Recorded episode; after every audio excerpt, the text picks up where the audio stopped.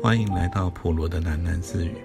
不论你在何处听到这个节目，都可以到 First Story 这个平台上面找到我的频道，并留言回馈。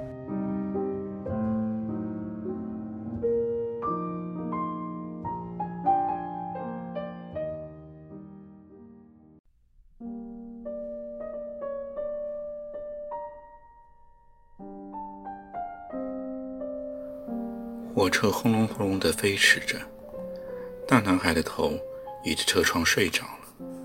他穿着整洁的休闲服，膝上搁着轻便的行囊，看起来就像要赴上一段悠闲的旅程，或是刚刚与心爱的女孩儿出游一番。他睡得真香。走道上来去的旅客看到宁静沉眠的大男孩。都打从心里生出了一点慈祥。大男孩那俊朗的脸庞，好像有一点什么特质，让人一望见就不禁要怔怔地猜想着他的梦境。一个找不到座位的妇人，干脆就在大男孩的旁边站定了。从他衣着上的一切细节，他看出来这必定是个好人家的子弟。再看那一双。匀称修长的手掌，他想象着大男孩弹钢琴的模样。火车疾驶过几个不停靠的荒凉小站，他的联想已经从那一双手远射到了与钢琴无关的秘密地方。他并没有看出来，那双手压附着的深深衣袋里有个特制的皮鞘，特制的皮鞘里藏着一把。锐利的手术刀。大男孩已经变嗓完毕，进入了医学院，成为全系里最年轻的男孩，获得许多师长的宠爱。他是一个彬彬有礼的学生，功课好，人缘也好。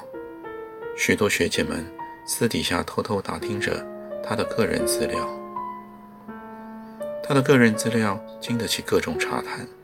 简而言之。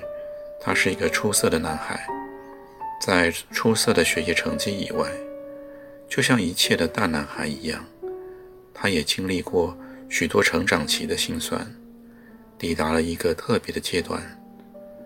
在这个阶段中，他正无时无刻的不遭受着情欲的折磨。大男孩是一个懂得自制的人，性激动来的时候，就以意志力。转移充血的方向，很快就会红透了脸蛋。他常常满腮绯红，因为别的男孩们也时常红着脸，所以这大男孩看起来一切正常。他的上课出席率尤其正常，大男孩几乎不缺课，甚至他还额外旁听了一些高年级的学分。夜里，为了男生的宿舍。他依照一张自定的计划表，勤读原文书。大男孩做起的学问非常自律，而且轻松愉快。没有课的日子里，别的学生忙着找情人约会，他搭上火车四处游荡。铁道沿线的安静住宅区，渐渐地传出了零星的闯空门事件。事情是这样开始的：有人下班后回了家。扭握门把正要开锁的时候，整个人却莫名其妙地跌进了玄关。原来门锁已经被撬开了。这家主人大惊之余，马上满屋清点财物，接着意外地发现家里没有任何失窃的迹象。这样的事件不知道发生了多少起。既然找不出财物损失，只有很少数的人家报了案。承办案件的每一个警察都感到非常厌烦。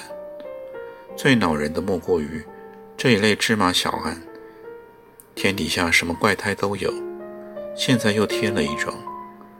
神出鬼没的闯空门者，不滋扰人，不偷东西，仿佛进出本身就是满足，简直是百分百的找麻烦。大多数的警察血印一番以后。就将笔录堆积在一旁。闯空门的事件持续的发生中，神出鬼没的闯入者悄悄的进化中，从暴力的破坏门锁，到经验丰富、开锁技巧高超，还聪明的学会了避开所有的监视器，不留下一丁点指纹的遗迹。各地接获报案的警察持续烦闷中，案情太轻微。范例无法归类，闯空门却不偷窃，叫人从何办起呢？因为没有警察上城通报，所以就没有人进行横向的追踪。在后来的专题研究中，专家们一再以此案作为最佳的教材。只要有一个警侦资源整合专家说，只要有一个同仁。在吃甜甜圈、汉堡和咖啡的空档，拨个电话或者上个网，取得跨辖区的相关资料，拿一支笔在地图上标一些记号，就能够发现这些闯空门的案件啊，都是沿着铁路线发展的。把全部的路线画出来，就可以看见它们交叉成一个辐射中心点，那个大学所在地的火车站。也许啊，就能阻止后来的一连串悲剧呢。犯罪心理学家补充说：“辐射中心点的大学所在地，大男孩勤奋上课，起居正常，没有人看出来他迷航了，从来也不想伤害别人。大男孩闯空门是为了生理上的必须，就像一张肺叶需要氧气一样。”他必须开启一切密闭的空间，必须释放出被拘禁的东西。大男孩行事谨慎，闯空门的时候必定携带手术刀护身，人刀合体，他就所向无敌。大男孩从不在同一地区犯案，绝不染指他所在大学附近的住宅。只有一次例外，那是一扇小小的门。位于大学旁边面包店的二楼，小小的素净的木门，手漆成了深深的海蓝色。门楣上悬吊着一串古朴的铁柱牛铃。有些事情让人说不出缘由。大男孩惯常在面包店买一块天使蛋糕佐餐，来去的时候总要多看那一扇海蓝色的门一眼。原因无法诉说。也许他总是演得那样紧。然而，哪一扇门在演起来的时候不够紧呢？或者是因为他显得那样幽静，太幽静了。大男孩夜里绕着街道观察，在那一扇海蓝色的门扉里面，从没有亮起灯的时候，他必须打开那扇门。特地选了一个假日的夜晚，大男孩怀系着简便的工具，来到了面包店旁盯梢。幽静的小木门里仍旧一片漆黑。他爬上二楼，以胶带固定好琉璃，只花了十几秒就解开了门锁，扭开了门把，一面炸开一片炫亮。可恶，房里面竟然打上了舞台一般的灯光。他瞬间紧闭上双眼，在睁开的时候，瞳孔缩小，耳膜震上。房里只有一个非常清秀的短发女郎。女郎用洁影、深邃的美眸瞥了他一眼，只是一眼，然后开始尖叫。才叫了半拍，大男孩已经利落的一脚飞踢合上了房门，并且在同一个瞬间扑上前来。以手掌紧紧地按住了她的可爱的双唇和下巴。这是一个学摄影的女郎，她方才在屋里设好了景，要拍摄一幅奥妙的蔬菜特写。现在罗曼和番茄、彩椒滚了满地，她的手动单眼相机连着镜头也重重的摔落，而她整个人被那男孩。由背后狠力情报住，口鼻遭缚，呼吸困难，大男孩迅速地环视了一圈，明白了窗户全贴上了黑幕，是因为女郎将这个小小的室内布置成了暗房。嘘，大男孩轻声地安抚女郎，不知道下一步该怎么办。女郎不挣扎了，抖得很猛烈，美眸冒出了泪光。你别叫啊，请你别叫啊，我就放开手，可以吗？大男孩哀求她。女郎想点头，但她被掐制得很紧，只能用一个很可怜的闷哼声表示同意。大男孩真的松开了压迫他颜面的手掌，女郎大口喘息，哭了出来，又赶紧噤声。大男孩依然从背后狠狠地环抱着她，还是不知道下一步该怎么办。况且他自己也很喘，所以他紧贴着女郎一起深呼吸，两个人的气息渐渐地缓顺了。女孩呜咽了。大男孩脸红了，两个人都无法装作没有发现大男孩身上的变化，那结结实实的生理反应。不要伤害我啊！女郎颤抖着说：“好，请你也答应我，你会试着了解。”我答应。马上回答。虽然女郎完全不明白他那句话的意思。是什么？谢谢你，真的谢谢。大男孩说服他的力道放松了一些，一只手开始在他柔软的腰腹游移。女郎轻咬住嘴唇，她从来就不太抗拒男性的手，尤其是当那只手里还握着一把亮晃晃的手术刀的时候。大男孩不止进出了他的房门，也进出了他。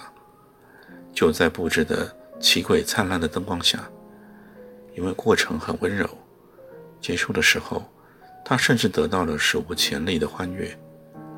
从形而下到形而上，都远离了强暴这两个字眼。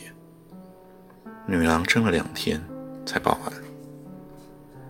城案的警察为自己倒了一特大杯的咖啡，这是个让人精神一振的大案，典型的。强闯民宅性侵害，虽然延误了报案与验伤，但是女郎完整的保留了现场，叙述分明。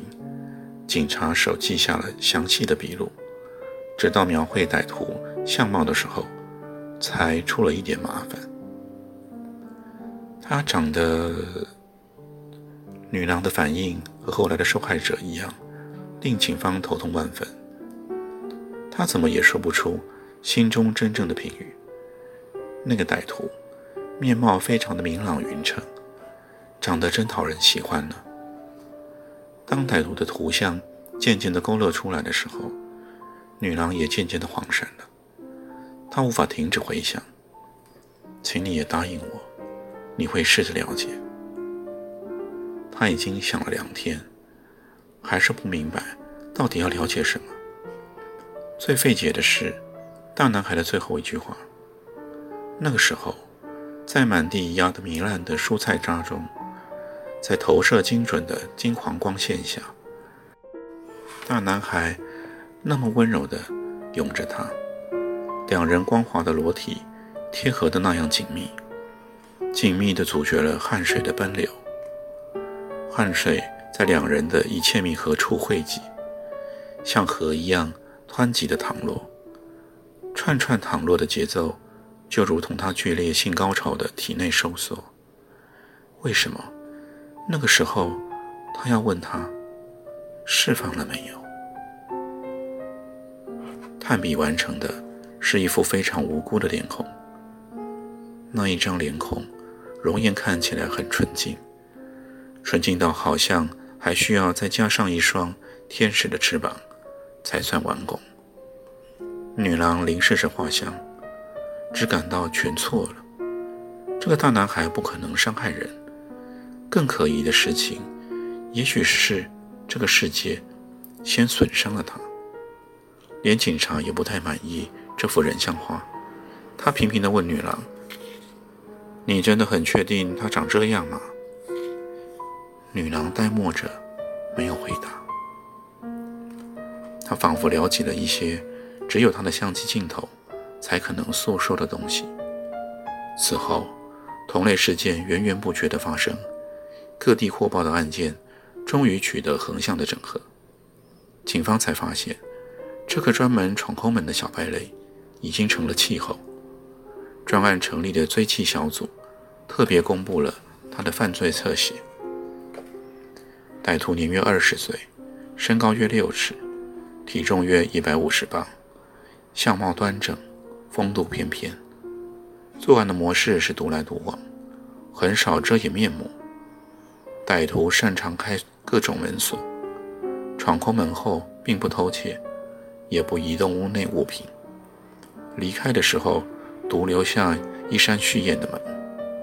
如果遭遇落单的屋主，就进行性侵害。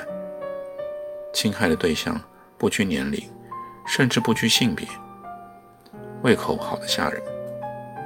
犯案特征之一是携带手术刀，恫吓是其主要作用。截至目前，尚未传出杀伤人的记录。侧写能够描述的就这么多。总之，大男孩本人也没有智慧的余地。侧写中无法传神的部分是。大男孩尽其可能的不伤害对方，对方只要一哭，他便马上停止。但他很少弄哭对方。根据这些事实，媒体很明快的颁给了歹徒一个头衔——手术刀之狼。